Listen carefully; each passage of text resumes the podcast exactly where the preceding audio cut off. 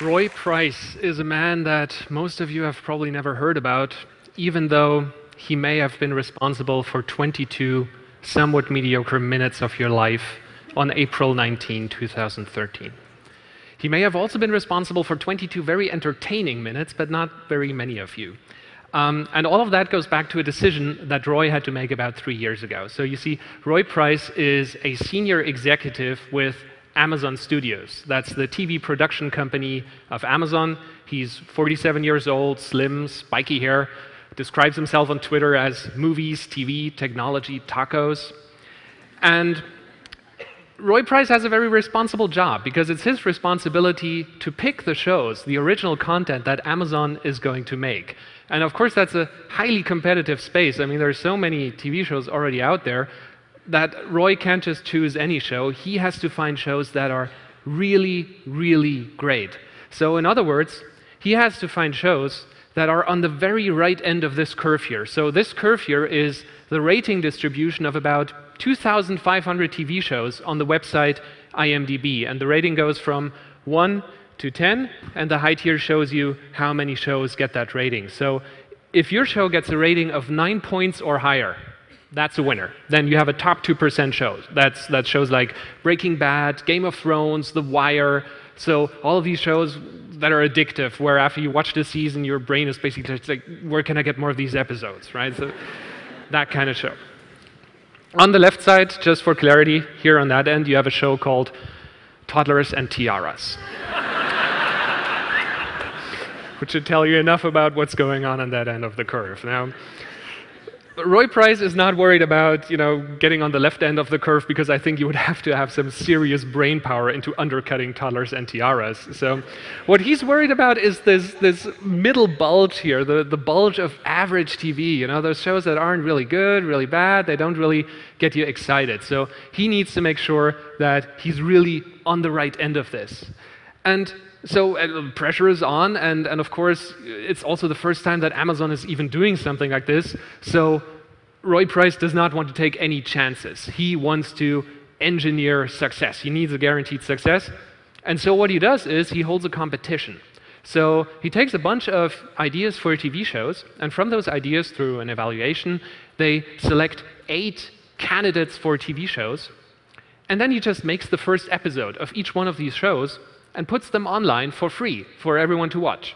And so when Amazon is giving out free stuff, you're going to take it, right? So um, millions of viewers are watching those episodes. What they don't realize is that while they're watching their shows, actually, they are being watched. They are being watched by Roy Price and his team who record everything.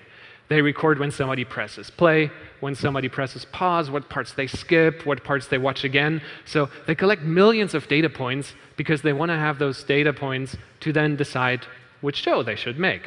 And sure enough, so they collect all the data, they do all the data crunching, and an answer emerges. And the answer is Amazon should do a sitcom about four Republican US senators. they did that show. So, does anyone know the name of the show? Yes, Alpha House. Um, but it seems like not too many of you here remember that show, actually. So, because it didn't turn out that great. It's actually just an average show. Actually, literally, in fact, because the average of this curve here is at 7.4, and Alpha House lands at 7.5. So, slightly above average show, but certainly not what Roy Price and his team were aiming for. Meanwhile, however, at about the same time, at another company, Another executive did manage to land a top show using data analysis, and his name is Ted.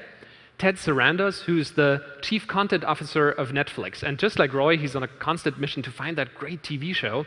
And he uses data as well to do that, except he does it a little bit differently. So instead of holding a competition, what he did, and his team, of course, was they looked at all the data they already had about Netflix viewers. You know, the ratings they give the shows, the viewing histories, what shows people like, and so on. And then they use that data to discover all of these little bits and pieces about the audience what kind of shows they like, what kind of producers, what kind of actors. And once they had all of these pieces together, they took a leap of faith and they decided to license not a sitcom about four senators, but a drama series about a single senator. Uh, you guys know the show? yes, House of Cards. And Netflix, of course, nailed it with that show, at least for the first two seasons. House of Cards gets a 9.1 rating on this curve, so it's exactly where they wanted it to be.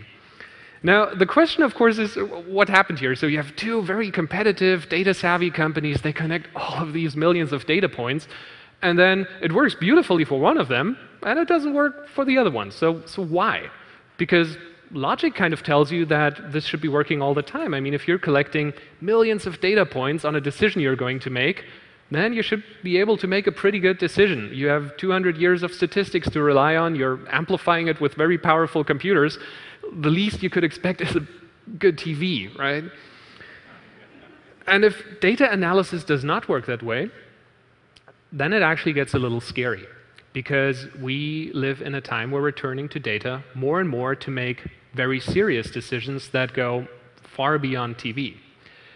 Does anyone here know the company Multi Health Systems? No one. Okay, that's, that's good actually. Okay, so Multi Health Systems is a software company. And I hope that nobody here in this room ever comes into contact with that software. Because if you do, it means you're in prison. If someone here in the US is in prison and they apply for parole, then it's very likely that data analysis software from that company will be used in determining whether to grant that parole. So it's the same principle as Amazon and Netflix, but now instead of deciding whether a TV show is going to be good or bad, you're deciding whether a person is going to be good or bad. And as you know, mediocre TV, 22 minutes, that can be pretty you know, bad, but more years in prison, I guess, even worse. And unfortunately, there's actually some evidence that this data analysis, despite having lots of data, does not always produce optimum results.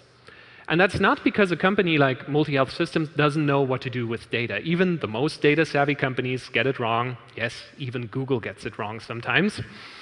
In 2009, Google announced that they were able, with data analysis, to predict outbreaks of influenza, the nasty kind of flu, by doing data analysis on their, on their uh, Google searches. And it worked beautifully, and it made a big splash in the news including the pinnacle of scientific success, a publication in the journal Nature. And it worked beautifully for year after year after year until one year it failed. And, and, nobody could even tell exactly why. It just didn't work that year. And of course, that again made big news, including now a retraction of a publication from the journal Nature. So even the most data savvy companies, Amazon and Google, they sometimes get it wrong. And despite all those failures, data is moving rapidly into real life decision making, into the workplace, law enforcement, medicine. So we should better make sure that data is helping. Now, personally, I've seen a lot of this struggle with data myself because I work in computational genetics, which is also a field where lots of very smart people are using unimaginable amounts of data to make pretty serious decisions like deciding on a cancer therapy or developing a drug. And over the years, I've noticed a sort of pattern or kind of rule, if you will, about the difference between successful decision making with data and unsuccessful decision making. And I find this a pattern worth sharing. And it goes something like this. So, whenever you're solving a complex problem, you're doing essentially two things. The first one is you take that problem apart into its bits and pieces so that you can deeply analyze those bits and pieces. And then, of course, you do the second part. You put all of these bits and pieces back together again to come to your conclusion. And sometimes you have to do it over again, but it's always those two things, you know, taking apart and putting back together again. And now the crucial thing is that data and data analysis is only good for the first part. Data and data analysis, no matter how powerful, can only help you taking a problem apart and understanding its pieces it's not suited to put those pieces back together again and then to come to a conclusion. There's another tool that can do that, and we all have it, and that tool is the brain. Uh, if there's one thing a brain is good at, it's taking bits and pieces back together again, even when you have incomplete information and coming to a good conclusion, especially if it's the brain of an expert. And that's why I believe that Netflix was so successful, because they use data and brains where they belong in the process. They use data to first understand lots of pieces about their audience that they otherwise wouldn't have been able to understand at that depth. But then the decision to take all these bits and pieces and put them back together again and make a show like House of Cards, That was nowhere in the data. Ted Sarandos and his team made that decision to license that show, which also meant, by the way, that they were taking a pretty big personal risk with that decision. And Amazon, on the other hand, they did it the wrong way around. They used data all the way to drive their decision making. First, when they held their competition of TV ideas, then when they selected Alpha House uh, to make as a show.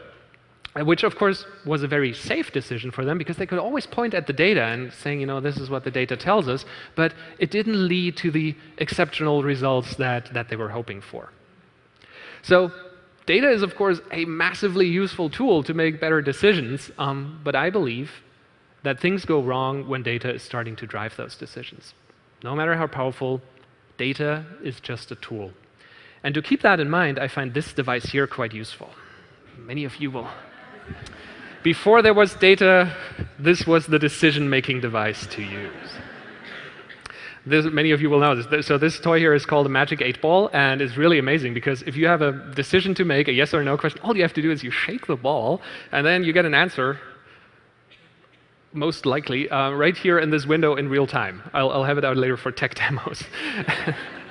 now, the thing is, of course, I mean, so I've made some decisions in my life where, in hindsight, I should have just listened to the ball.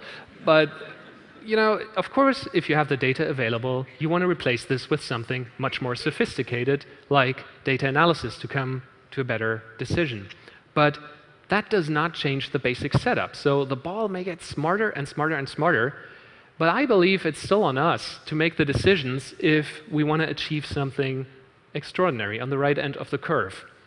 And I find that a very encouraging message, in fact, that even in the face of huge amounts of data, it still pays off to make decisions, to be an expert in what you're doing and take risks. Because in the end, it's not data, it's risks that will land you on the right end of the curve. Thank you.